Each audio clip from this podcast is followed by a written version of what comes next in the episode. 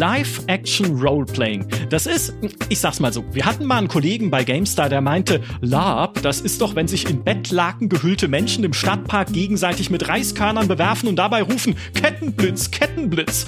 Und das war natürlich gemein und ein Vorurteil, mit dem wir an dieser Stelle ein für alle Mal aufräumen wollen. Denn LARP ist nicht nur eine sehr vielfältige und professionelle Szene, eine Mischung aus Improvisationstheater und regelbasiertem Rollenspiel. Es ist auch für mich persönlich ein Thema, das ich schon lange mal im Podcast behandeln wollte, weil ich zwar selbst nie LARP gespielt habe, weil man dafür das Haus verlassen müsste, aber ich glaube, das ist etwas, das auch mir Spaß machen würde und vielleicht ja auch vielen von euch da draußen. Umso mehr freue ich mich, gleich zwei Live-Rollenspiel-affine Seelen in diesen Podcast gelockt zu haben. Mit dabei ist nämlich Dennis Ziesecke, der für ein Live-Rollenspiel zu Battlestar Galactica sogar schon mal mitgeholfen hat, einen ausgemusterten Zerstörer der deutschen Marine in ein Raumschiff umzuwandeln. Hallo Dennis. Hallo.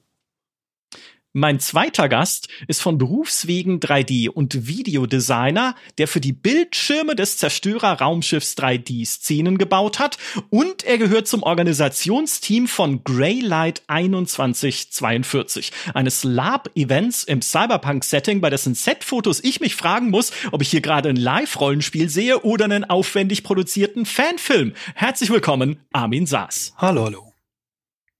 Ja, schön, dass ihr beiden da seid. Ich habe es schon gesagt, ne? Ich bin bei diesem Thema Feuer und Flamme. Ich wollte schon lange mal über äh, Lab reden. Und Dennis, von dir kam der Vorschlag zu diesem Thema. Bevor wir jetzt äh, die Geschichten aus dem Einstieg wieder aufgreifen, über den Zerstörer Battlestar Galactica und noch ganz andere Sachen reden, magst du uns erzählen, wie du eigentlich damals mit Lab angefangen hast? Eigentlich war das ganz natürlich der Schritt dahin. Ich habe relativ früh schon angefangen, Pen and Paper Rollenspiel zu spielen, AD&D, D&D mhm. und auch DSA natürlich. Ähm, naja, und wenn man das dann schon so auf Papier hat, dann ist es ja auch ganz cool, wenn man es schlecht mal dann echt spielt.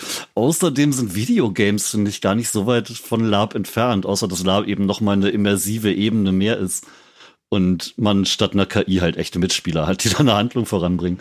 Ähm, von daher war das einfach nur ein ganz normaler Schritt. Ich habe irgendwann Freunde gefunden, die mich da mitgeschleppt haben. Und das war, das erste war dann auch wirklich so ein ganz normales Wald- und Wiesen-Fantasy-Lab Lab mit, äh, ja, im Prinzip ohne große Handlung, Treffen von Leuten, ein bisschen labern, ein bisschen Musik hören, mhm. viel Alkohol trinken, äh, und dann tatsächlich auch noch mal eine Runde Capture the Flag im Wald zu spielen, aber auf Mittelalter. ähm, das, das war dann ganz vorsichtig und dann wurde es immer mehr. Also es, es geht ganz einfach, man muss sich nur mal mitreißen lassen. Mhm. Armin, wie war es bei dir? Wie hast du damals angefangen? Der Einstieg ist bei mir, glaube ich, der gleiche gewesen. Freunde haben Pen and Paper gespielt, dann habe ich mitgespielt. Tatsächlich war eins meiner ersten Pen and Paper Spiele tatsächlich Shadowrun, was äh, ein kleiner ah. Teaser ist für das, was ich jetzt fast 20 Jahre später als echtes Spiel umgesetzt habe. Ähm, aber ja, es war halt äh, viel normales klassisches Pen and Paper. Dann ist man auf irgendeinen Wald- und Wiesenlab gefahren. Dann kam irgendwann ein Drachenfest. Da hat sich dann eine kleine Gruppe gebildet. Und damit ging es dann ein bisschen größer los. Und wirklich aktiv eingestiegen bin ich erst 2008. Aber dann bin ich auch recht schnell ins Organisieren gegangen, weil ich dachte, ich will meine eigenen Geschichten erzählen. Mhm. Ja, die Geschichten sind's, ne? Weil das ist auch immer das, woran ich denken muss. Natürlich diese Pen und Paper Ursprünge äh, sind relativ offensichtlich. So ist es ja auch entstanden. Ich glaube in den 1970ern in den USA, dass man gesagt hat, hey, wir erleben halt so coole Abenteuer am Tisch, ne? Und äh, mit eigentlich nur sitzen und sprechen. Warum können wir die nicht auch spielen? Aber ist es nicht, also gerade äh, Dennis, wenn du zurückdenkst, wie du angefangen hast, ne, ist es nicht teilweise schwieriger, wenn man aus einem Pen und Paper kommt, das dann auch sozusagen schauspielerisch umzusetzen. Also weil im Pen und Paper kann man sich ja sonst was ausdenken, ne, wenn man da einfach nur sitzt und es nicht darstellen muss. Im Lab ist es ja plötzlich so, okay, ich äh, muss es nicht nur sagen, hey, ich springe jetzt mit einem Dreifach-Salto auf diesen Baum um, und schieße dem Ork einen Pfeil ins Genick, bevor ich durch ein magisches Portal entschwinde und da hinten wieder auftauche, sondern äh, du musst es ja auch spielen. Also macht es das noch mal eine Nummer anspruchsvoller, Lab zu machen? Ich habe noch nie einen Dreifachsalto machen müssen zum Glück. Nicht mal einen einfachen. Ähm, es kommt ein bisschen drauf an, wie man das Pen, äh, Pen and Paper äh, Rollenspiel schon äh, ja spielt. bei mir waren die Runden schon immer so, dass es halt nicht, äh, du triffst einen Ork, okay, ich greife ihn an, Würfel, Ork tot, sondern da wurde eben wirklich auch mit viel schauspielerischem Talent ausgespielt. Wir haben mal einen ganzen Abend eine Runde gemacht, wo die Helden im Prinzip nur eine Goldmünze verdienen mussten, die sie dringend brauchten, aber keine Chance hatten, da irgendwie Arbeiten zu verrichten. Also kamen sie mhm. auf die Idee, ein uraltes, verranztes Schild des Zwerges zu verkaufen. Und dafür, dafür ist dann einer aus der Gruppe vorher in der Taverne, hat dort Bier bestellt und dann den Leuten allen freimütig erzählt, dass er da von diesem magischen Schild aus den Zwergenminen gehört hat und dass das jetzt offenbar ein unbedarfter Abenteurer unwissend mit sich trägt und dass das voll die Goldgrube ist, man dem das abschnackt für ein Goldstück. Mhm. Und am Ende haben die für dieses wertlose Schild fünf Goldmünzen bekommen. Das war ein kompletter Abend nur Gerede und nur Schauspielerei. Und letztendlich ist Lab dann auch nichts anderes. Ja, tatsächlich. Habt ihr eigentlich, also ich meine, bei Gerede an sich, beziehungsweise wenn das dann Dialoge sind, mehr oder weniger, das ist ja noch, ähm, ich sag mal, nicht so sehr regelbasiert, wie jetzt ein Pen-and-Paper-Spiel ist in manchen Bereichen, aber wenn es jetzt zu Kämpfen kommt oder sowas, wie funktioniert das denn dann eigentlich? Also finden die dann statt auf Basis eines Regelwerks oder wart ihr da dann auch eher frei, wenn ihr das gemacht habt? Ich übernehme den, den Part einfach mal. Ähm, mhm. Das Lab hat sich da in den letzten 20 Jahren unglaublich weit entwickelt. Die ersten Labs, die tatsächlich quasi von Pen-and-Paper-Systemen daraus entstanden sind, hatten Regeln, die hatten Punkte, die hatten Trefferzonen, die hatten Trefferpunkte, die hatten Regeln dafür, was passiert, wenn du wo getroffen wirst. Davon hat sich das Lab in Deutschland aber auch immer mehr wegentwickelt. Also wenn man jetzt sich 20 Labs anguckt, gibt es vielleicht noch drei, vier, die ein sehr starkes Regelsystem haben, mit tatsächlich Punkte basiert, welche Waffe macht welchen Schaden. Aber es wird immer mhm. weniger. Das heißt, meistens hat man einfach so eine Regel, spiel's möglichst episch. Also mhm. schrei dabei, leg dich in die Kämpfe rein und es wird, es ist ein gemeinsames Erschaffen. Der Kampf ist eben auch eine Geschichte zwischen zwei ja. Widersachern. Und ähm, die moderneren Spiele, sag ich mal, die auch weniger auf Fantasy, sondern mehr auf, weiß nicht, realistische Jetztzeit, Science Fiction oder Endzeit basieren, in denen halt auch viele Nervwaffen zum Einsatz kommen. Das sind so kleine Schaumstoffwaffen. Da ist es meistens so, dass halt zum einen die Opferregel gilt. Das heißt, derjenige, der getroffen wird, der entscheidet letztendlich, was passiert ist. War es nur ein Streifschuss? Bin ich voll getroffen worden? Sterbe ich jetzt davon? Aber ah. das ist ah. eigentlich ein gemeinsam kreierter Moment. Also derjenige, der dann da schießt, sollte außerhalb des Spiels nie die Absicht haben, diesen Charakter auch umzubringen, sondern immer ein Angebot zu machen für, hey, damit kannst du jetzt was Cooles machen. Mhm. Das finde ich sehr spannend. Wer sagt denn dann, ich sterbe, wenn es, wenn diese Opferregel gilt? Dann ist ja das Lab vorbei. Das wäre ja schade. Hm, das kommt ganz drauf an. Mitunter ist es die spannendste oder die emotional äh, intensivste Geschichte, tatsächlich zu sterben auf einem Spiel. Mhm. Das ist nicht ungewöhnlich, aber kommt jetzt halt auch nicht so häufig vor. Also ich habe mal eine Reihe organisiert. Wir hatten drei Spiele gemacht und bei jedem dieser Spiele sind in den letzten paar Stunden 30 Prozent der anwesenden Charaktere gestorben. Okay. Weil es für deren Geschichten richtig war, an dieser Stelle einfach zu enden. Mhm. Das waren aber halt, die waren als One-Shot angelegt. Das heißt, das ist ein Lab, für das bekommt man einen Charakter zugeschickt. Dann erfüllt man den mit Leben für ein Spiel und dann ist es vorbei. Man spielt den nie wieder. Das ist mhm. wie ein Film, den man einmal schaut.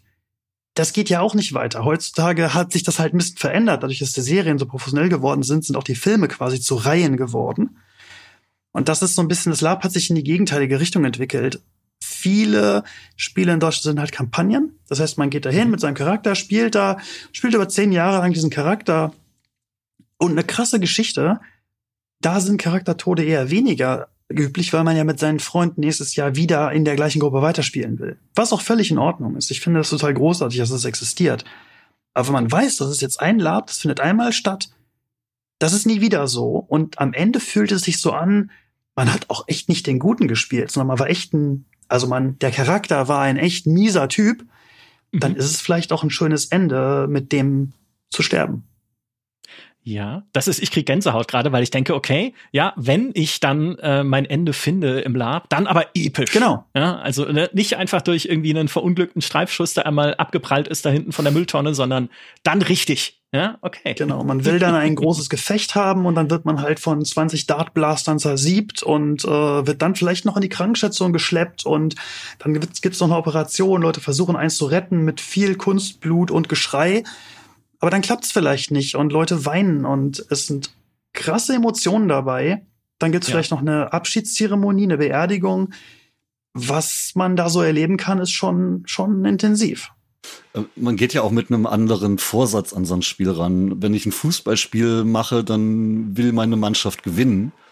Aber beim Lab geht es halt darum, eine gute Story zu erzählen, für alle eine tolle Zeit zu haben und selber eben auch diese epischen Momente zu erleben. Da geht es gar nicht darum, dass mein Charakter unbedingt der große Held der Welt sein muss, sondern er ist anders wichtig. Ja, das kenne ich wiederum aus dem Pen and Paper. Da, Im letzten Cyberpunk Pen and Paper, das ich gespielt habe, wurde am Ende, Achtung Spoiler, aber ihr habt es hoffentlich schon gesehen auf Gamestar.de im Video, wurde am Ende mein Bewusstsein in einen Hamster-Androiden übertragen. das war im Lab schwierig, weil, obwohl, na, vielleicht wird's gehen, wenn ich mich entweder in ein sehr kleines Hamsterkostüm zwänge oder so eine Hamsterpuppe habe, mit der ich dann spielen kann. Aber äh, das, das war mein epischer Abgang in dem Moment. Also kann ich, kann ich sehr gut nachvollziehen. Und jetzt bewegen wir uns ja auch schon ähm, in äh, eine sehr interessante Richtung, weil wir sprechen ja, oder beziehungsweise Armin, du hast es ja gerade auch angerissen, über Endzeit-Settings, über Science Fiction, im Falle von Greylight, wie ich vorhin schon gesagt habe, über Cyberpunk, Battlestar Galactica.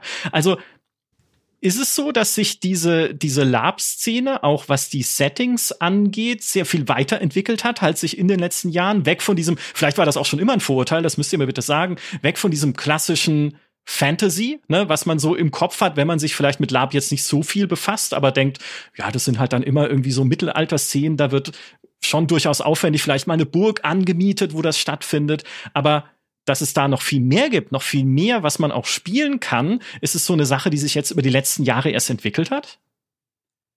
Also, Armin, sag du was. Okay. Ich würde sagen, das hängt einfach vom Aufwand ab. Es ist in Deutschland echt einfach eine Burg zu mieten, weil das sind alles Jugendherbergen. Also die meisten davon. Das heißt, die sind auch nicht teuer. Und die meisten Spiele waren ja, die ganzen ursprünglichen Rollenspieler, die meisten waren Fantasy-basiert. Deswegen war der Einstieg sehr leicht. Andere Settings zu machen, da musste man erstmal die Leute finden. Das ist immer, immer stärker geworden. Aber die gab es früher auch schon. Dass es so viele sind, glaube ich nicht, aber da bin ich auch kein Lab-Historiker. Mhm. Also heute gibt es jetzt mehrere Star Wars Labs, es gibt Star Trek seit vielen, vielen Jahren, Battlestar Galactica schon fast seit über einem Jahrzehnt, eine Kampagne, die auch läuft. Das, das Problem, was ich an der deutschen Szene insbesondere sehe, ist, dass sie, sie ist sehr versteckt. Also die Leute haben ihre Kommunikationsplattform, die haben ihre Stammspielerschaft und dann fühlt man sich halt auch ganz wohl da, wo man ist. Und das ist für Neulinge teilweise echt schwer dazuzukommen weil man gar nicht weiß, was überhaupt existiert. Und warum sollte man groß darüber berichten, was man macht, wenn man eigentlich äh, zufrieden ist mit dem, was man da hat? Das ist in der internationalen Szene ein bisschen anders. Also es gibt halt in ganz Europa gibt es Labs, die teilweise extrem hohen Produktionsaufwand haben. Und mhm. die machen viel mehr Werbung, weil sie halt mehr Leute brauchen. In Deutschland ist die Spielerdichte verhältnismäßig hoch weswegen es gar nicht so nötig ist, sich so stark zu zeigen. Ändert sich aber auch in den letzten Jahren. Es ist ja auch so, dass äh, viel Berichterstattung über Labs für die Lab-Szene selbst stattfindet. Ne? Also gibt's ja auch Magazine, natürlich Podcasts, äh, YouTube-Channels und Co.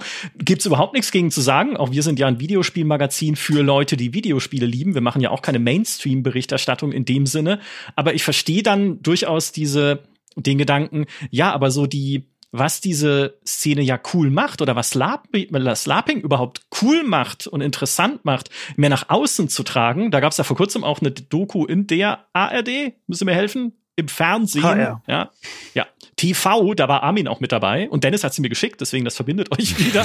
So, also einfach mehr zu zeigen, was da auch Cooles passieren kann, was für Geschichten man erleben kann, was es alles für Settings gibt, was für eine Vielfalt. Es gibt ja auch Western Labs zum Beispiel, ne, und solche Sachen, Wild West. Ähm, das hilft ja, um dem auch äh, mehr Bekanntheit zu verschaffen. Und nicht äh, umsonst sitzen wir ja auch hier jetzt zusammen und reden darüber in einem eigentlich äh, fachfremden Podcast. Und zumindest bin ich fachfremd, ihr nicht.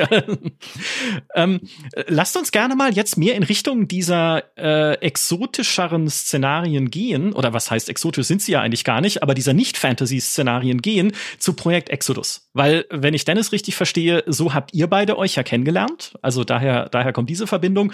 Und Dennis war damals nicht nur für die Pressekommunikation verantwortlich bei Projekt Exodus.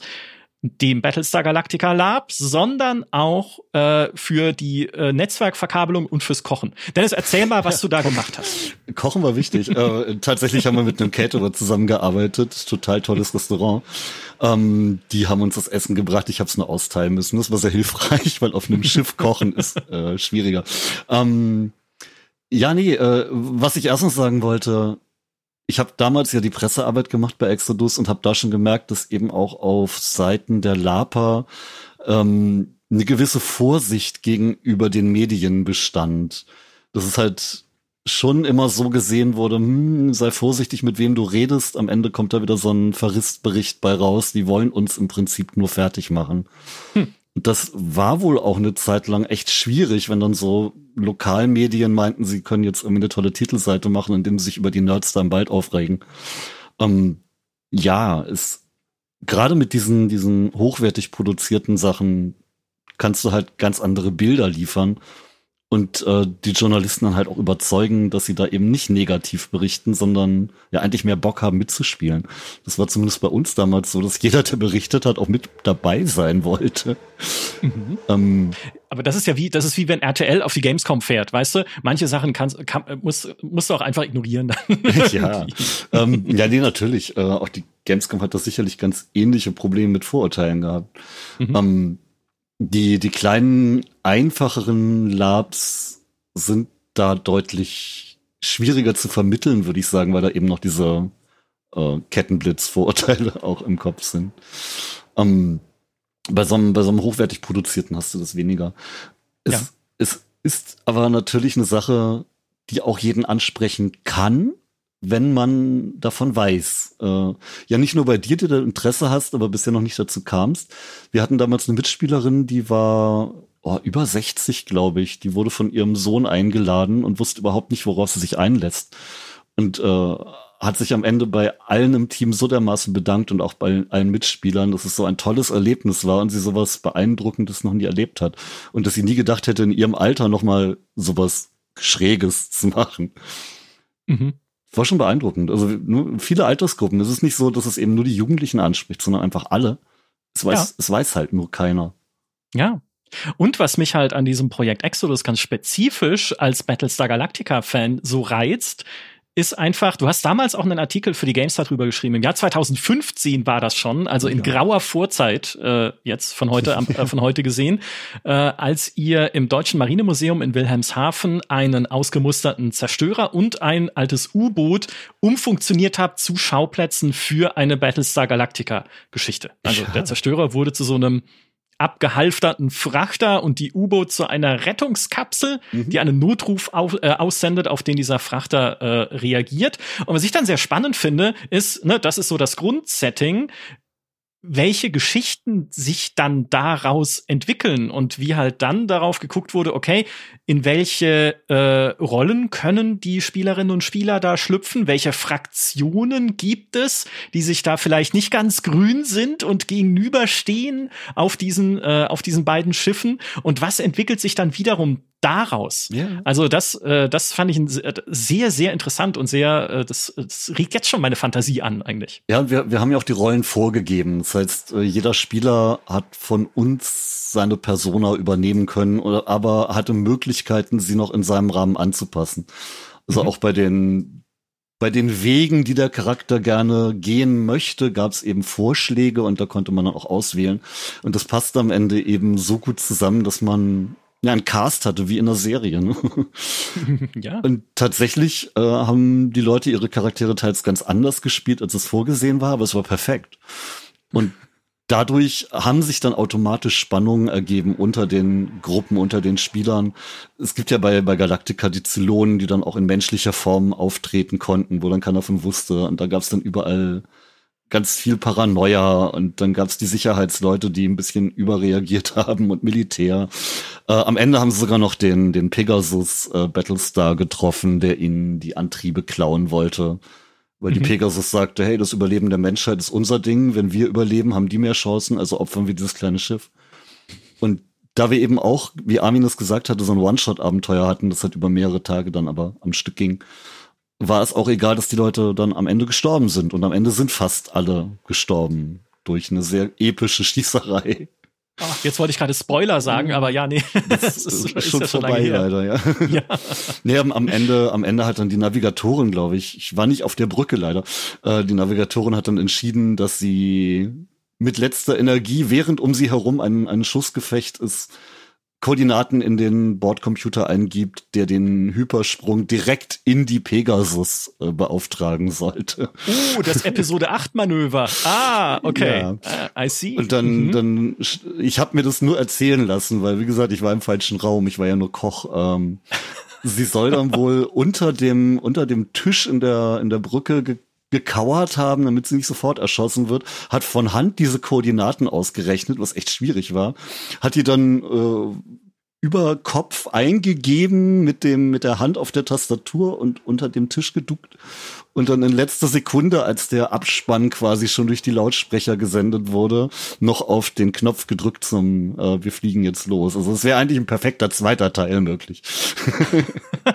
Aber es, äh, es gab wirklich eine Raumschiff-Simulation. Ja, ja. Also man, es gab wirklich einen Computer, in dem man was eingeben konnte und dann wurde irgendwas gemacht. Genau das. Wir äh, hatten mhm. einmal dieses Bordsystem, das jetzt auch immer noch zum Einsatz kommt bei dem äh, Battlestar Galactica Lab 12 Colonies die machen das weiterhin noch und haben auch unsere Technik zum Teil adaptiert, weil Leute von uns damit, äh, von Exodus damit bei sind. Mhm. Ähm, das ist tatsächlich ein System, das auch auf Teamwork setzt und zwar auch analoges Teamwork.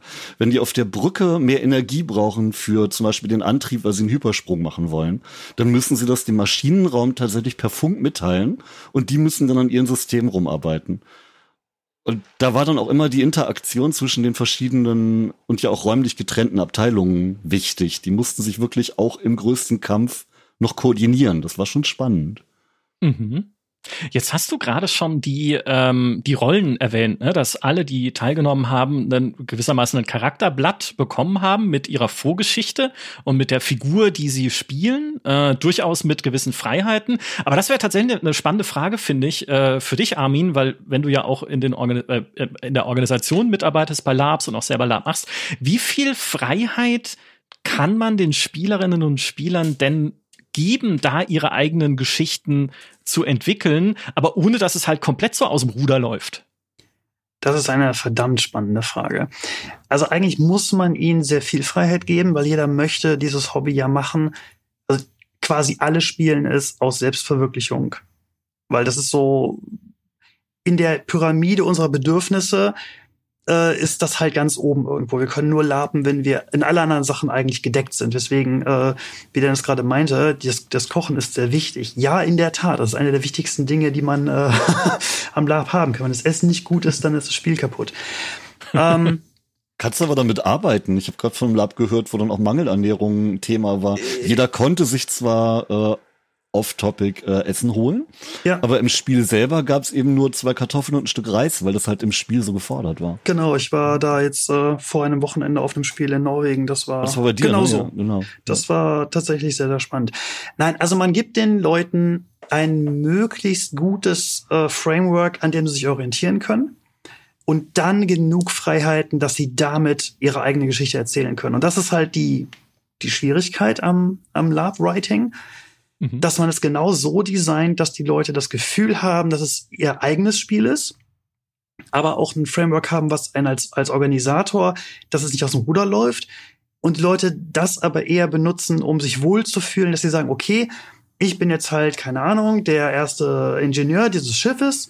Ich habe einen Charakter, ich habe irgendwie äh, eine Hintergrundproblematik, meine Schwester ist in den, bei den Piloten dabei und ich habe eine Affäre irgendwo auf der Brücke. Das heißt, ich habe emotionale Verbindung zu anderen SpielerInnen. Mhm. Ähm, und dann gibt's halt Probleme, wenn die Piloten plötzlich das Schuss geraten, habe ich eine emotionale Connection zu anderen Sachen, die passieren. Und dann manipuliere ich vielleicht den, den Antrieb, damit wir schneller weg müssen, damit der Kampf früher vorbei ist, damit eventuell da meine Schwester äh, nicht im Kampf fällt. Ja, also mhm. so ergeben sich automatisch solche äh, Motivationen und das benutzt man als Organisator halt im Vorfeld, indem man so eine Art Ideenkarte in seinem Kopf hat, was könnte denn passieren? Und man designt davon, was ich 20 Mal so viele, wie dann wirklich passieren. Mhm. Und so haben die SpielerInnen halt das Gefühl, ganz viel selber machen zu können und geraten halt nicht an die Grenzen. Wenn man als Organizer halt nur eine Geschichte sich überlegt, ist es meistens, dass die den Spielerkontakt nicht überlebt. So sagt man, ne, der Plot überlebt die, äh, den ersten Abend nicht.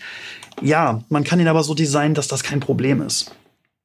Ah, das ist, das ist ja mega. Also ihr habt sozusagen eine, einen, einen Top voller Set-Pieces schon, was im, in der Story passieren kann, wenn, ne, für die wahrscheinlichsten Fälle, dass irgendwie irgendjemand irgendwas Bestimmtes machen könnte.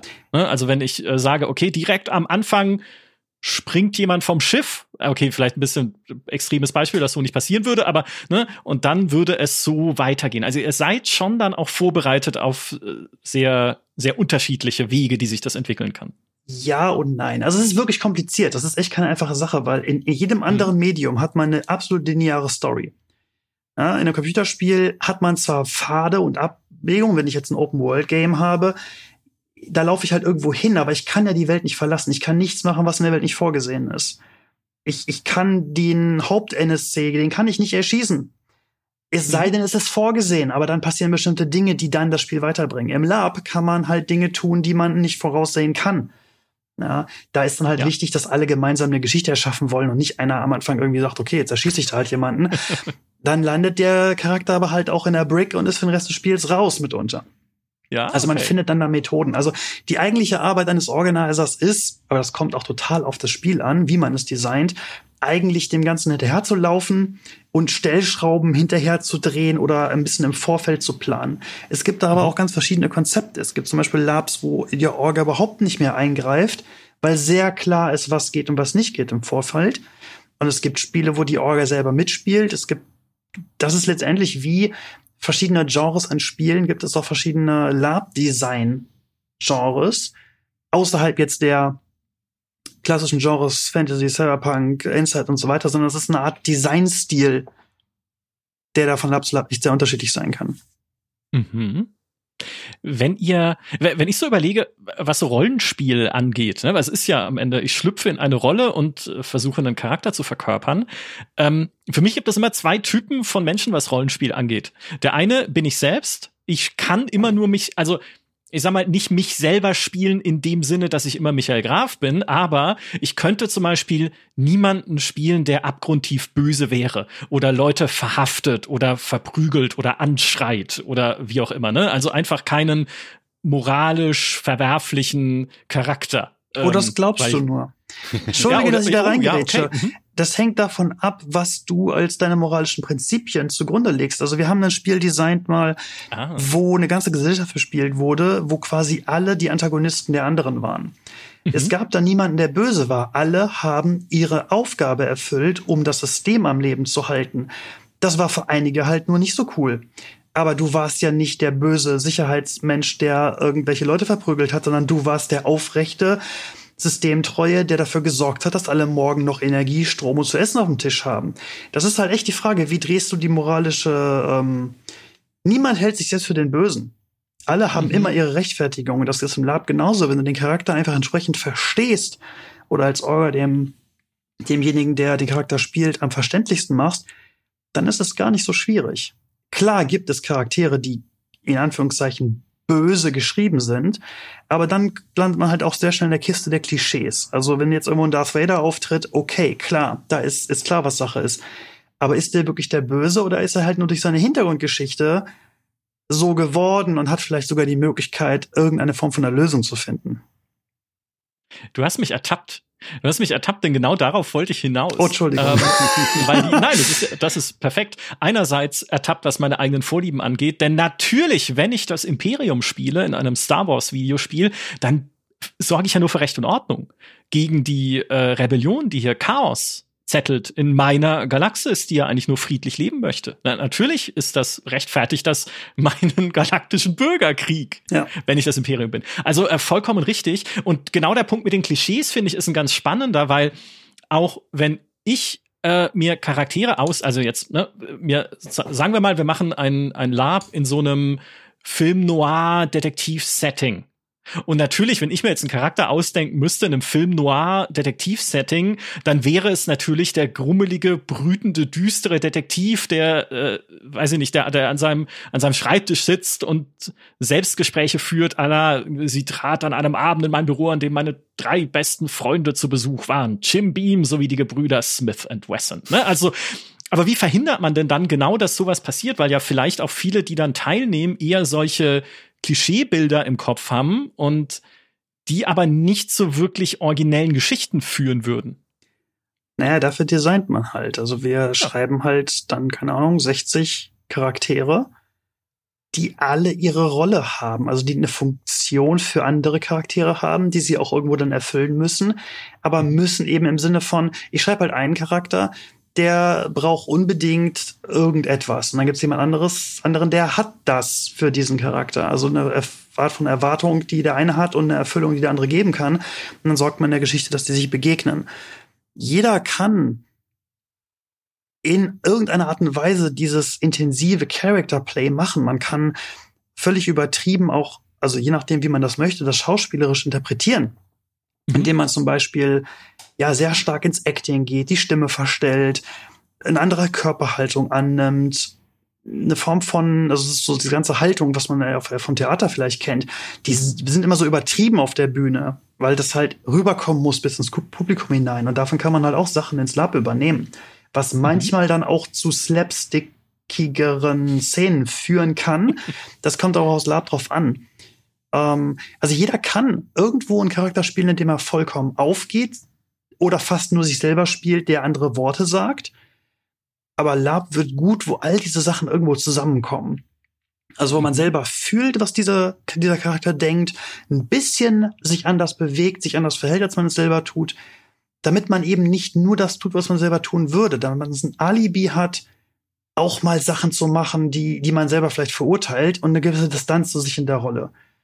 Und gerade wenn sowas mhm. dann intensiver, härter oder auch wirklich äh, oppressiv böse wird, gibt's da auch Labs, die solche Sachen haben, meistens auch äh, Debriefs, also wo man dann am Ende rausgenommen wird.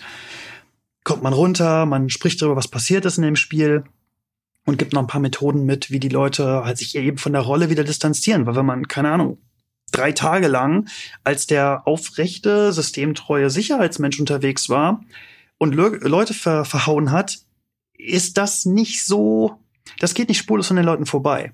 Mhm. Das macht schon was mit einem. Und da auch wieder rausbegleitet zu werden, ist keine, keine schlechte Sache. Auf jeden Fall. Und ihr müsst ja auch wahrscheinlich Safe Spaces schaffen, dass wenn Leute sagen, okay, jetzt in dem Moment hier wird's mir vielleicht gerade auch ein bisschen zu viel, weiß ich nicht, weil ich irgendwie angeschrien wurde oder weil mich irgendwie jetzt die Szene an irgendwas erinnert, an das ich nicht erinnert werden wollte oder wie auch immer, dass man Leute halt mal äh, auch die Gelegenheit gibt, sich mal rauszunehmen aus dem Spiel. Genau. Also auf allen Spielen, die ich kenne oder zu denen ich fahren würde, ähm, gibt es solche Orte, die ganz klar definiert sind von der Orga hier. Wenn ihr gerade nicht mehr könnt, wenn ihr mal eine heiße Schokolade und ein paar Gummibärchen braucht, dann geht ihr in diesen Raum. Da ist vielleicht auch jemand, mit dem ihr dann reden könnt. Vielleicht sogar jemand, der psychotherapeutisch geschult ist. Es gibt mhm. eine ganze Menge in der Szene, die da halt auch ihren, ihren Background haben, ähm, die man, wenn man solche Menschen braucht, auch fragen kann, ob sie das auf dem eigenen Spiel machen würden gerade wenn man halt mit wirklich schwierigen Themen spielt, ist das total sinnvoll. Und es gibt natürlich auch Stoppwörter innerhalb des Spiels, wo man dann andeuten kann, dass einem das jetzt gerade zu viel wird oder man das so jetzt nicht ausspielen möchte oder kann. Mhm. Also da, da muss natürlich die Organisation des Spiels vorab denken, aber üblicherweise wird es schon ausgearbeitet, dass man jetzt zum Beispiel, wenn eine Vergewaltigungsgeschichte äh, irgendwo in einem Spiel anliegen würde, dass dann eben auch vorab schon gesagt wird, okay, das wird jetzt so nicht ausgespielt, es sei denn, ihr sprecht das vorher genau ab oder ne, es ist 100% klar, was ihr da macht gegen, gegenseitig. Also es geht nicht darum, dass irgendeiner sein Ego präsentiert, sondern es ist wirklich immer ein gemeinsames Ding. Und äh, wenn es mir zu viel wird, gehe ich zum Smoothie einfach Oder so. äh, auf der Hesperios und der sage, übrigens, hier, der, mach mir mal einen Kaffee, Dennis. Der konnte aber auch ganz toll integrieren, äh, intrigieren, denn er hat ja alles mitgekriegt. So, so Moment mal, warst du die graue Eminenz in diesem Spiel oder wie lief das? Ich hätte die Chance gehabt. ähm, ja, es ist, ist ja wirklich so, du steuerst als derjenige, der von der einen Seite Gerüchte mitkriegt oder Sachen erlebt, äh, was du anderen Leuten weitergibst und wie du das weitererzählst und welche Stimmung du gegenüber diesen Personen machst. Aha. Und Das wollte ich auch vorhin noch erwähnen. Ähm, man denkt ja immer, wenn man sich so ein Live-Rollenspiel als erstes mal antut, äh, ne, mutig ist, dahin geht und Zeit opfert und Geld, dann muss man ja auch die Hauptrolle haben, dann muss man der Wichtigste sein, muss man eben der grummelige Detektiv sein, der die Story treibt. Das stimmt gar nicht. Äh, man kann so wahnsinnig viel rausziehen, wenn man eben eine gefühlt kleinere Rolle ist, aber da viel Charakter reinlegt. Und man kann da auch wahnsinnig viel ausrichten. Das glaubt man vielleicht nicht, wenn man es nie gemacht hat. Mhm. Was mich noch interessieren würde, auch wenn wir über Vorlieben ne, von einzelnen Menschen sprechen, die sich dafür anmelden. Es gibt ja natürlich eine begrenzte Anzahl Plätze. Du kannst ja nicht beliebig viele Leute in so eine Location äh, reinfüllen, wo ein Lab stattfindet. Und es sind ja auch, das darf man auch nicht unerwähnt lassen, wenn wir jetzt über sowas sprechen wie äh, Projekt Exodus, das Battlestar Galactica Lab oder gleich Greylight 2142. Das sind ja High-End Labs, ähm, für die du auch eine Teilnahmegebühr dann bezahlst, weil natürlich auch ihre Organisation und die ganze Ausrichtung Geld kostet, ne, so wie das ausschaut ausschaut und so mhm. hochwertig wie es ist. Ähm, wie legt ihr denn dann fest, wer welche Rolle bekommt. Also gibt es da beispielsweise einen Fragebogen, wo ich vorab angeben kann, was meine Vorlieben wären? Zum Beispiel, hey, ich würde gerne jemanden spielen, der sich die meiste Zeit eher im Hintergrund hält oder ich hätte gerne einen heroischen Dialog oder ich würde lieber einfach nur ähm, kämpfen oder ich wäre gerne in der Security oder wie genau wird dann das äh, zugewiesen? Armin, wie macht ihr das? Das kommt auch wieder total aufs Lab an. Ich muss leider immer das Gleiche sagen. Es kommt total darauf an. Weil es gibt ganz viele verschiedene Methoden. Also bei dem ein Spiel, wo halt diese Gesellschaft unter der Erde bespielt wurde, da hat man vorher sehr viel Informationsmaterial bekommen, was es an Spielmöglichkeiten gibt. Und dann konnte man quasi seine Kaste, also eine von fünf großen Strömungen, auswählen. Und danach hat man noch mal eine Liste mit Charakteren bekommen, so zwei Sätze dazu. Und dann konnte man sagen, ich möchte diese sechs Charaktere gerne spielen. Ich sortiere die in der Prioritätenliste und dann hat man jemand zugewiesen bekommen. Bei Greylight ist es ein bisschen anders. Da erzählt man erstmal so ein bisschen, wer man eigentlich ist und worauf man eigentlich Lust hat. Aber dann wählt man letztendlich auch, äh, möchte ich äh, ein Corporation-Mensch, also irgendwie so High-Class Corpo, möchte ich eher auf so ein Streetgänger sein und so weiter. Und dann bekommt man halt auch ein paar Vorschläge, was man spielen möchte. Mhm. Es gibt aber auch ganz andere Methoden. Also gibt es Labs, die ähm, ausschließlich äh, dich eine Spielszene schreiben lassen vorher. Die sagen, beschreib doch mal eine coolen, einen coolen Moment, in dem du gern spielen würdest. Und dann verstehen die, okay, so und so tickst du als Mensch. Und dann geben sie dir irgendeinen Charakter. Und dann hast du den halt und denkst, okay, wow, damit, ähm, ja, kriege ich irgendwie hin. Also es ist tatsächlich teilweise gar nicht so ein Wunschkonzert, dass man sagt, ich möchte genau das und das spielen, sondern es ist auch immer so ein bisschen eine Herausforderung an einen selbst, auf so ein Lab zu fahren. Also kommt auch wieder total aufs Lab an, ne? Es gibt Labs, da mhm. kann man genau das spielen, was man möchte. Aber es ist halt auch häufig so, dass es spannender ist, eben das zu machen, was, von dem man noch nicht weiß, dass man es kann. Ja. Sondern sich so ein bisschen Challenge dabei, okay, kann ich jetzt wirklich diesen grummeligen Detektiv spielen? Ja, ich probiere das jetzt mal. Und dann ist es vielleicht ganz großartig. Man lernt was über sich, weil man jetzt weiß, oh, ich kann das. Oder man lernt halt, na, Leute mit der Waffe bedrohen, das ist einfach nicht, wo ich mich wohl mitfühle. Ja. Ey, perfekt. Ich habe ja jetzt quasi meine, ihr, meine Geschichte schon geschrieben mit diesem grummeligen Detektiv. Also, ne, alle ihr, die ihr zuhört und Labs organisiert, hier ist es. Ja, also ge gebt mir einen entsprechenden Charakter, mal gucken, was dabei rauskommt. Ähm, hm, hoffentlich was Gutes. Wir, wir haben bei Exodus tatsächlich bei der Anmeldung einen Fragebogen verschickt, wo dann eben nicht nur Sachen wie Kleidergröße und Nahrungsvorlieben und so drin standen, sondern auch äh, so ein bisschen an Ultima-orientiertes Multiple-Choice zur Charaktererstellung quasi. Ah. Mhm. Und da kamen dann am Ende halt so ein paar Vorlieben und Abneigungen raus und daraufhin wurde dann aus dem Fundus der Charaktere gewählt, wer passen könnte. Und dann wurde natürlich noch weiter abgesprochen, wenn das gar nicht möglich wäre. Die guten alten Gewissensfragen. Ich liebe es, ja. Ich finde es, das äh, kleiner Exkurs jetzt, der nicht direkt was mit Lab zu tun hat, aber ich vermisse es so sehr, das nicht mehr so viel in Videospielen zu sehen. Einfach in Ultima war es ja die Wahrsagerin am Anfang, die dir dann sagt, dein Herr schickte dich mit Gold zur Bank, dass du dort äh, hinterliegen und deponieren sollst. Und auf dem Weg triffst du aber arme Kinder, die um Essen betteln. Was tust du? Ne? Folgst du den Befehlen deines Herrn oder gibst du den Kindern eine Münze, damit sie sich Essen kaufen können? Und je nachdem, steigst und fällst du auf gewissen Tugendskalen, entweder Pflichtbewusstsein oder eben Mitgefühl. Und ah, fantastisch. Will ich wieder gerne mehr haben. Richard Garriott, wenn du uns zuhörst, bitte, ma bitte mach das und nicht so dumme Blockchain-Spiele. Ja. So, wir schweifen ab. Nicht bei. äh, ich habe mich tatsächlich, ich habe ein paar von den von den äh, Fragen da auch geschrieben für Exodus und ich habe mich da wirklich sehr an Ultima orientiert. Da waren dann so Sachen wie äh, auf einer Rundreise siehst du ein abgestürztes Zylonenraumschiff. Äh, wie reagierst du? Teilst du das den, den äh, Behörden mit? Oder gehst du auf eigene Faust los und erkundest das oder sonst was? Ja, und vor allem hier in Battlestar und auch in Cyberpunk-Settings, ne, siehe Blade Runner, ist ja auch natürlich immer noch das Ding, wer ist ein Zylone, beziehungsweise ein Android, ein Synth, ne? Wer ist hier eigentlich gar nicht, äh, was die Person scheint? Und kann man, wie würdest du damit umgehen? Kann ne? man, Dein bester Freund ist ein Roboter. Kann man in jedem Setting irgendwie umsetzen, weil Verräter und äh, Geheimagenten und Doppelagenten gibt's halt einfach Stimmt. immer irgendwo. ist auch ein sehr spannendes Element, mit dem man spielen kann, aber das kann sich auch äh, abnutzen. ja, wenn es immer einen, klar gut, ja, wenn es immer einen Verräter gibt, ist irgendwann auch blöd. Das ist richtig. Among Us. Ähm, Jetzt haben wir schon ein paar Mal über äh, Greylight 2142 gesprochen, aber ohne mehr ins Detail zu gehen darüber, was das eigentlich ist. Armin, magst du uns mal erzählen, äh, was Greylight genau ist, wo das stattfindet und was man da erleben kann? Ja, das ist ein äh, Cyberpunk-Spiel, mehr orientiert, also Cyberpunk als Genre, nicht an mhm. dem Cyberpunk-Regelwerk, sondern äh, es ist tatsächlich mehr an Shadowrun orientiert. Wir haben nämlich Magie. Mhm. Und das findet äh, in Duisburg statt. Und die nächsten Spiele sind nächstes Jahr, November, Oktober. Ähm, und was man da erleben kann, ist letztendlich ein Leben in einer hyperkapitalistischen, diskriminierenden Gesellschaft. Also man ist kein Held, man macht keine Runs, man versucht nicht irgendwelche Systeme zu hacken, sondern man ist einfach jemand, der da lebt und versucht, den nächsten Tag auch noch zu leben. Mhm. Es ist nicht so, dass die Gewalt extrem ist, aber der Druck, die ganze Zeit halt Geld zu haben, ist da. Ähm, es gibt ganz viele persönliche Beziehungen und Probleme, Verpflichtungen gegenüber irgendeiner Corporation, mit der man irgendeinen Deal gemacht hat, oder man struggelt halt so mit seinen Beziehungen und seinem Alltag. Es ist halt ein Slice of Life, könnte man das nennen.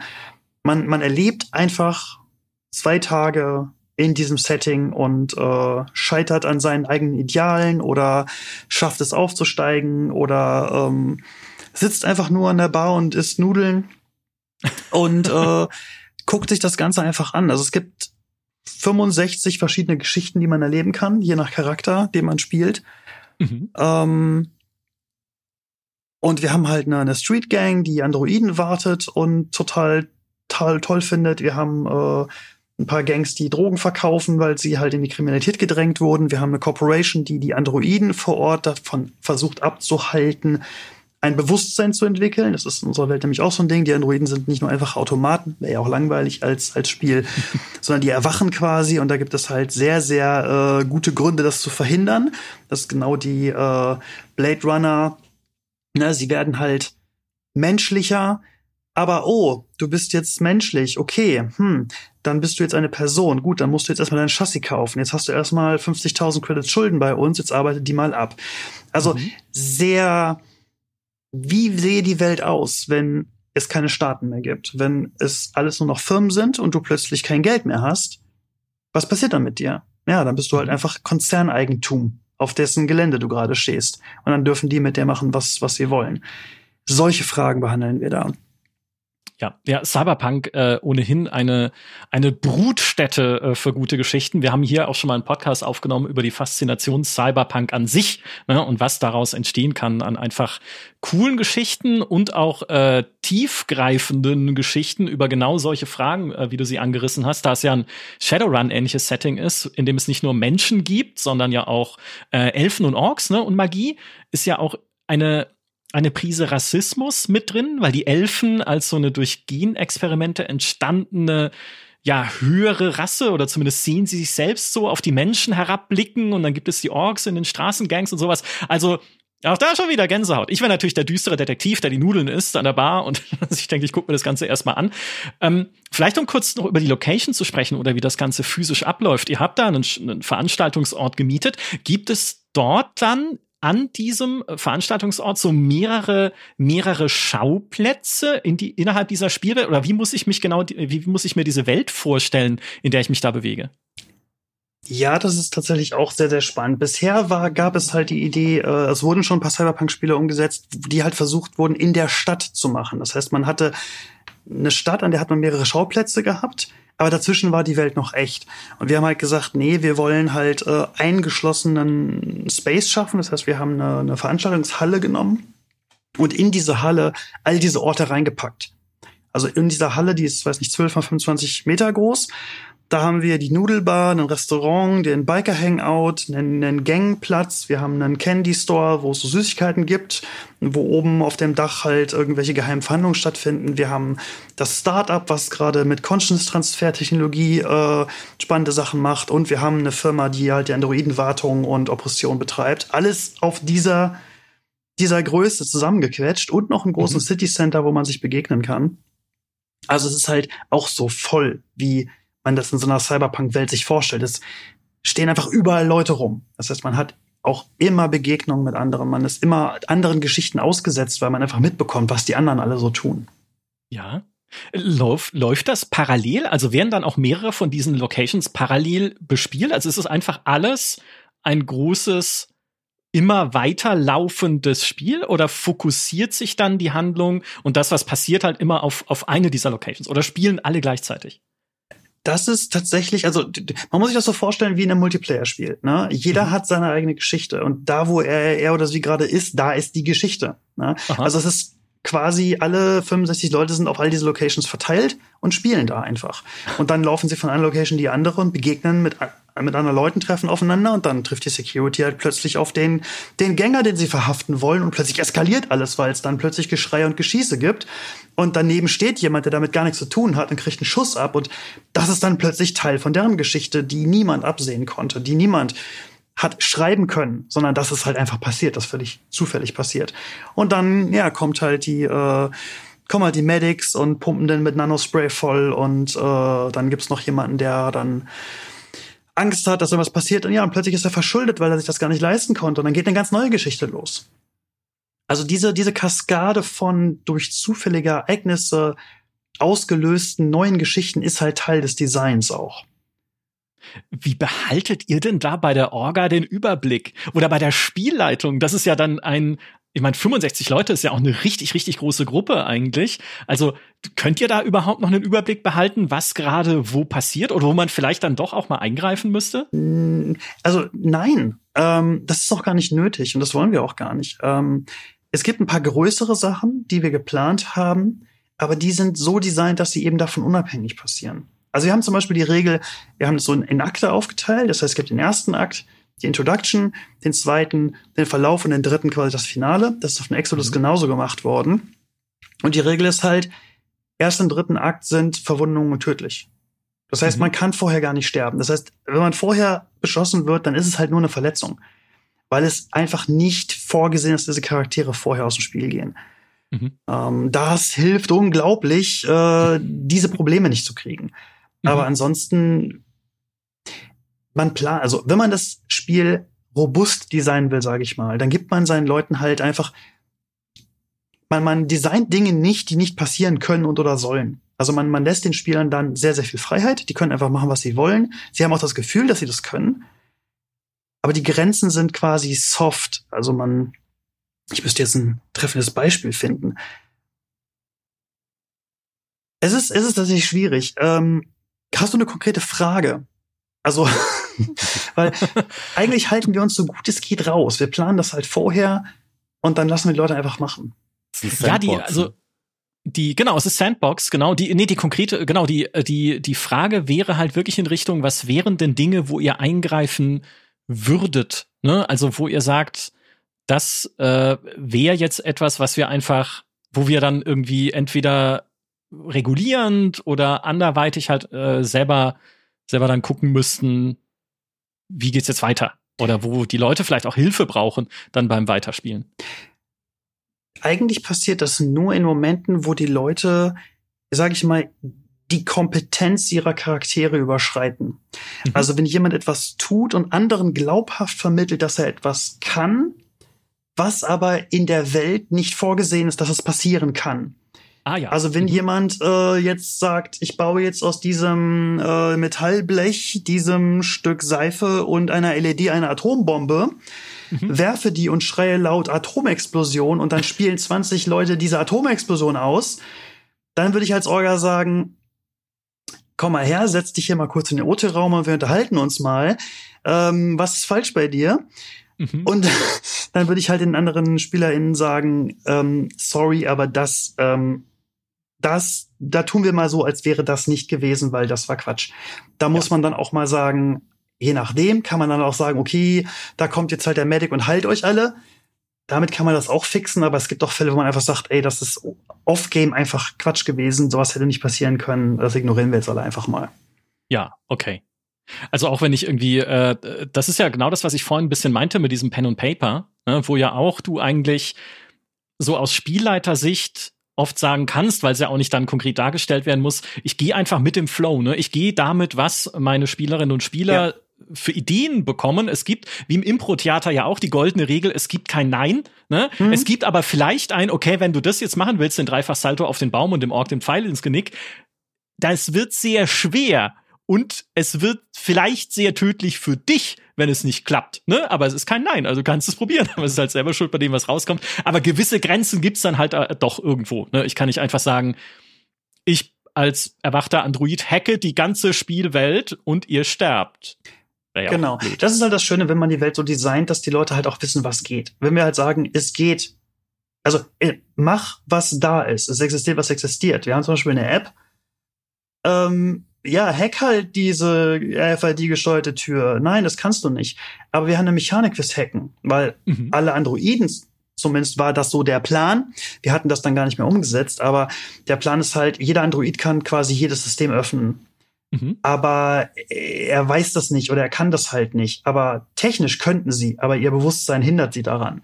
Das heißt, wenn ich einen Androiden hacke, also durch Rollenspiel, den Androidenspielerin dazu bringe, geknackt zu werden durch irgendwelche Sicherheitsfragen oder Passwords, dann kann der Androide halt alles öffnen. So könnte man was hacken. Also da Cool. macht man halt so Mhm. Game Design, Ideen, überlegt sich was, wie was gehen könnte. Mit der Magie zum Beispiel ist es so, dass wenn jemand zaubert, dann muss der halt mit, mit UV-Farbe ein Symbol dahin stempeln, wo er das getan hat. Und dann kann die Ma- Magiepolizei loslaufen mit einer UV-Lampe und diese Spuren finden und halt ermitteln, wer das wohl gewesen ist und was da wohl passiert ist. Ja, also das ist halt dann so, wie, jedes Spiel hat irgendeine Game-Design-Mechanik. Irgendwie sind das halt Punkte, sind das irgendwelche Tränke, Boost-Ups, was auch immer. Und davon kann man auch Sachen ins Live-Rollenspiel übertragen. Ich sag mal, je weniger man benutzt im Lab, desto besser. Weil es den Ja. Spielfluss meistens bremst und es darum eigentlich selten geht. Es sei denn, sie erweitern das Spiel um Möglichkeiten und Ideen. Und das ist halt immer so eine Abwägungssache. Ja. Aber ich denke, gerade wenn man als Community teilnimmt, ja auch an so einer aufwendigen Geschichte, das wissen die Leute ja dann auch, oder? Weil sie wollen ja auch, dass das Spiel weitergeht, weil ne, man will ja auch was erleben. Genau, das ist alles im Vorfeld meistens sehr ausführlich kommuniziert. Da gibt's dann sowas, was wir Design Paper nennen. Das ist dort, keine Ahnung, ein 20 Seiten langes Dokument, wo das gesamte Spiel von vorne bis hinten beschrieben ist. Nicht, was inhaltlich passiert, sondern was man ungefähr, also was man zu erwarten hat. Was für Mhm. Themen bespielt werden, wie die Location ungefähr aufgebaut ist, wie die Unterbringung, das Essen ist und halt die Philosophie, wie gespielt werden soll, welche Regeln es im Spiel gibt, welche Regeln es außerhalb des Spiels gibt. Also ne, zum Beispiel sprech vorher intensive Szenen ab. Wenn du Gewalt ausüben willst, musst du erst schauen, ob die Person durch äh, einen, einen, Pin oder durch irgendeine Markierung an, am Namensschild auch gesagt hat, ja, ich möchte das bitte. Solche Mhm. Methoden zum Beispiel lassen sich benutzen, um, damit man eben nicht mehr vor Ort drüber reden muss bei bestimmten Sachen, aber bei anderen Sachen, gerade wenn man halt äh, in die sehr, sehr persönliche äh, Gewalttätigkeit geht oder das halt bespielen will, da muss man vorher einfach fragen. Das macht man nicht einfach im Spiel. Aber auch da gibt's Labs, die das anders handhaben und da bestimmte Regeln und Systeme für äh, gebaut haben. Ah, okay. Ja, das, da- ich finde, äh, diese, diese, du hast dich vorhin dafür entschuldigt, ähm, musst du gar nicht, weil genau das ist ja ein wichtiges Thema, das sich wie ein roter Faden durch diesen Podcast zieht. Die Vielfalt ja, an Labs. Ne? Ja. Es gibt eben nicht nur das eine Lab, sondern es gibt viele unterschiedliche Arten von Labs, äh, die man erleben kann. Eine Frage vielleicht noch zu Greylight. Nein, zwei habe ich noch, aber die erste zuerst, ähm, logischerweise. Gibt es eigentlich in eurer Spielwelt auch NSCs, also nicht Spielercharaktere, die aber logischerweise ja trotzdem von Menschen verkörpert werden? Ja, tatsächlich gibt es die. Aber bisher haben wir das so gemacht, dass die nur für bestimmte Szenen ins Spiel gekommen sind. Also mhm. wir haben wir haben ein, zwei Figuren, die eher sogenannte Support-Figuren sind, die quasi in der gesamten Zeit da sind, aber eine Off-Game-Rolle erfüllen. Zum Beispiel, mhm. äh, wir hatten den Nudel-Org in der Bar, der hat halt primär Nudeln zubereitet und ausgeteilt, war aber trotzdem mhm. Charakter. Das würde ich jetzt aber mal als klassischen NSC bezeichnen. Und wir hatten ein paar NSC-Charaktere, die für bestimmte Rollen mal reingekommen sind. Zum Beispiel einen leeren Klon, also ein, ein Klonkörper ohne Bewusstsein, der dann auf dem Bewusstseinstransferstuhl das Bewusstsein von einem äh, Cop wieder eingespielt bekommen sollte. Das sind natürlich dann NSC-Rollen, die äh, tauchen nur kurz auf. Mhm. Das, äh, wie, wie werden die vergeben? Also kann ich mich dann da auch bewerben als Statistin oder Statist und sagen, hey, ich würde halt gerne so eine, so eine kleine Rolle einfach dann übernehmen? Ja. also bei der Anmeldung äh, kann man halt genau sagen, ich möchte gerne als Einzel teilnehmen, aber dann weiß man halt nicht, was man kriegt, weil mhm. das ist dann halt vor Ort, was brauchen wir gerade? Brauchen wir gerade mal ein bisschen Verstärkung für die Security? Müssen wir gerade mal jemanden extrahieren? Oder braucht es halt diese Rollen? Also eigentlich wissen wir, wir brauchen, weiß nicht, drei, vier verschiedene Rollen im Spiel. Und dann fragen wir einfach Leute, von denen wir kennen, dass sie entweder eh da sind, ob sie das machen oder planen halt vorher und laden Leute explizit, dafür ein. Bisher hatten wir keine NSC-Anmeldungen, es wird jetzt aber wahrscheinlich für die nächsten Spiele, das wird es wahrscheinlich geben. Ah, okay. Die zweite Frage, die ich hatte, ne, wenn man sich die Fotos anguckt äh, von Greylight, das Schau die Schauplätze sind ja das eine, das baut ja natürlich ihr als Organisationskomitee, aber die Kostüme von den Leuten sind ja auch der Hammer. Ne? Wie manche Leute äh, sich da so eine so ein Metall Kinn hinschminken und so diese typischen Cyberpunk-Implantate, äh, irgendwie Netzwerkknoten auf der Stirn oder sonst was. Ähm, machen das die Leute selber? Also müssen die ihre eigenen Kostüme und äh, vielleicht sogar Waffen da mitbringen oder bietet ihr da auch einen Fundus an? Ja, also bei Greylight ist es so, dass die Leute das alles selber machen müssen. Wow. Aber das ist ja, Lab ist ja kein Hobby, sondern Lab sind so knapp zwölf Hobbys und eins davon ist halt Klamotten basteln. Und die Leute sind halt unfassbar gut darin. Was wir jetzt vorhaben, also wir hatten Kostümverleih für ein paar wenige Leute. Das konnte man auch vorher quasi kaufen. Dann haben wir Kostüme gebaut für die Leute, um halt auch die Einstiegshürde für Leute zu verringern, die darin nicht gut sind. Und wir wollen jetzt halt gucken, ob Leute, die das Spiel schon mal gespielt haben, weil die ja nicht nochmal die gleiche Rolle spielen können, ob die vielleicht ihre Kostüme verleihen würden für Leute, die neu einsteigen. Aber da sind wir gerade noch in der Planung und der Ideenphase. Mhm. Okay, aber ich denke, auch da gibt es äh, wahrscheinlich auch Labs, die den Leuten auch was zur Verfügung stellen können, oder? Wenn ich jetzt überlege, sowas wie ein Star Trek Lab, Uniformen gibt's genug, so Star Trek Uniformen, die muss ich auch nicht selber machen, die kann man sich ja kaufen. Ja. Also also das Spiel, was ich davor, äh, wo ich davor beteiligt war, das, das Inside, da haben wir für 200 Leute die Klamotten gestellt. Ah ja. Das waren halt so graue Bunker-Overalls mit Farbplätten drauf, damit halt klar war, wer, wer gehört zu wem. Das ist ein logistischer Aufwand, den muss man sich auch erstmal zutrauen und denkt danach, warum habe ich mir das zugetraut? Ja. Also äh, es sind halt dann eben nicht nur 200 Klamotten, sondern 250, weil natürlich nicht alles passt, sondern man braucht mhm. eine gewisse Range an Klamotten. Und das muss davor sortiert verteilt werden in Kisten. Danach muss das Ganze gesammelt, äh, sortiert, gewaschen, getrocknet, wieder sortiert werden mit 250 Klamotten. Das ist unglaublich viel Arbeit. Also wenn man das als Lab macht, äh, dann muss man sich das vorher sehr gut überlegen, ob man das wirklich machen möchte. Und bei so einem Setting jetzt hier wie Greylight ist das einfach äh, völlig unmöglich. Aber ich höre bei dem, was du alles hier so fragst, raus, ähm, du suchst gerade deinen Weg, wie du auf dieses Spiel fahren kannst. Richtig, ja, richtig, ganz, ganz, ganz genau. Nicht nur ich, vielleicht ja auch andere, ne? Also wenn man das so hört, das ist ja wirklich, es klingt super cool. Aber wenn ich jetzt selber natürlich eher noch am Anfang stehe und auch eher, ich habe, also das ist zum Beispiel meine, mein Schwachpunkt, ich habe kein Talent dafür, mich zu verkleiden. Karneval kann ich nicht, da bin ich dann immer irgendwie Micha mit einem bunten Pulli. Also, ne, wo würdest du denn sagen, ähm, wo sind denn gute Einstiegspunkte auch gerade? Ich meine, ich muss ja nicht direkt ähm, mit sowas äh, sehr aufwendigem anfangen, logischerweise, wie Greylight oder so. Aber wo sind denn, wenn ich jetzt sage, okay, ich habe keine Freunde oder so, die selber Lab-affin sind, die mich da zum Beispiel mal mitnehmen könnten und sagen, hey, stell dich doch da mal in die Ecke und guck uns einfach nur mal zu. Wo wären denn so typische Einstiegspunkte, wo ich mir das selber halt mal ein bisschen anschauen kann und schon mal vielleicht auch ein bisschen mitmachen kann? Die Community. Weil mhm. Lapa sind unglaublich offen. Das heißt, wenn du dich über irgendwas anmeldest und sagst, hey Leute, ich habe keine Ahnung, kann mir jemand helfen, dann sind drei Leute da, die dir helfen. Das ist tatsächlich einer der, der größten und großartigsten Punkte tatsächlich auch in der gesamten Sache. Ja, du kommst halt dazu und Leute helfen dir. Es ist tatsächlich Cyberpunk und Endzeit sind, würde ich sogar sagen, die Settings, wo es am einfachsten ist, sich eine Klamotte zu bauen. Weil man geht einfach in einen gut sortierten Second-Hand-Laden, kauft sich für 10, 20 Euro irgendwelche abgefahrenen, total seltsamen Sachen und für Endzeit zieht man die halt einmal durch den Dreck. Also verdünnte Acrylfarbe und äh, wirft da Staub drauf, einmal mit Klarlack drüber und dann hält der Dreck auch. Und für Cyberpunk kombiniert man einfach ganz viele Schichten und kauft sich noch irgendwo auf Amazon für ein paar Euro irgendein LED-Band und fertig. Mhm. Das, das geht an einem Wochenende. Da muss man auch nichts basteln oder, oder vernähen, sondern man muss einfach nur Sachen übereinander ziehen, clever kombinieren. Und dafür gibt's halt Leute, die einem da Tipps geben. Mhm. Äh, Dennis, was hast du als Smoothie angehabt? ähm, wir haben bei Exodus darauf geachtet, dass es möglichst niedrigschwellig war und dass jeder teilnehmen konnte.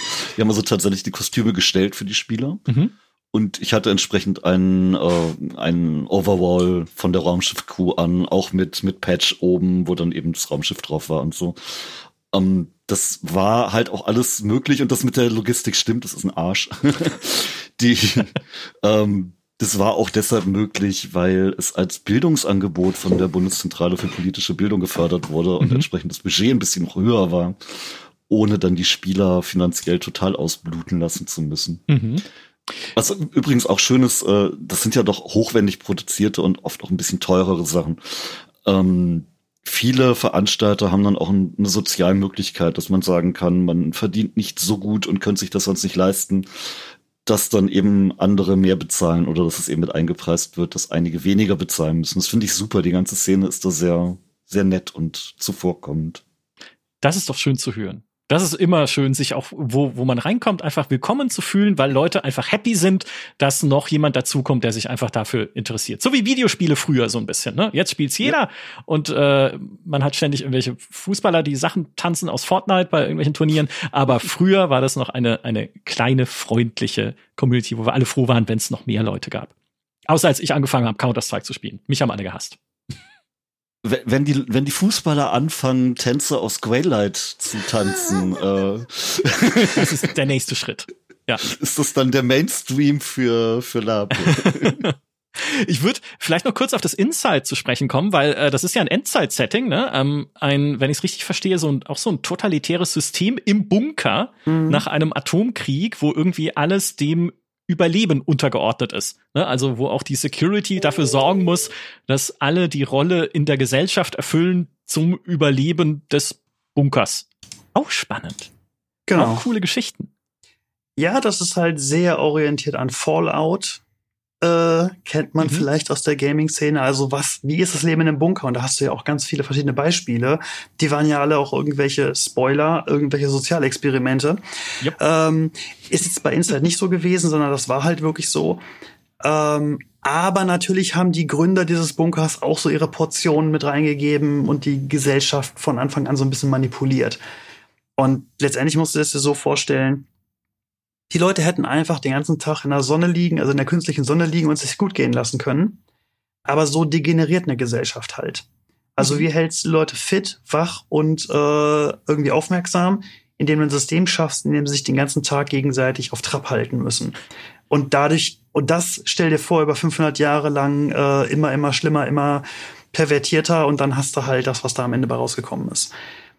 Das, äh, das zu designen hat auch sehr viel Spaß gemacht, aber war halt auch war ganz schön übel, weil man sich natürlich anguckt, okay, wie machen die das in Nordkorea, wie machen die das in mhm. China, was läuft da so? Also wir haben sehr viel versucht auch zu mehr mit reinzubringen.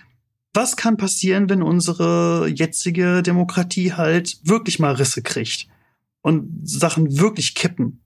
Und wir haben halt gemerkt, dass es die, die Decke der Zivilisation ist hauchdünn. äh, sagte eine unserer Teilnehmerinnen am Ende des Spiels. Das System funktioniert, sobald es einmal etabliert ist und alle irgendwie das Gefühl haben, mitziehen zu müssen, dann ist es ganz schwer, das wieder loszuwerden.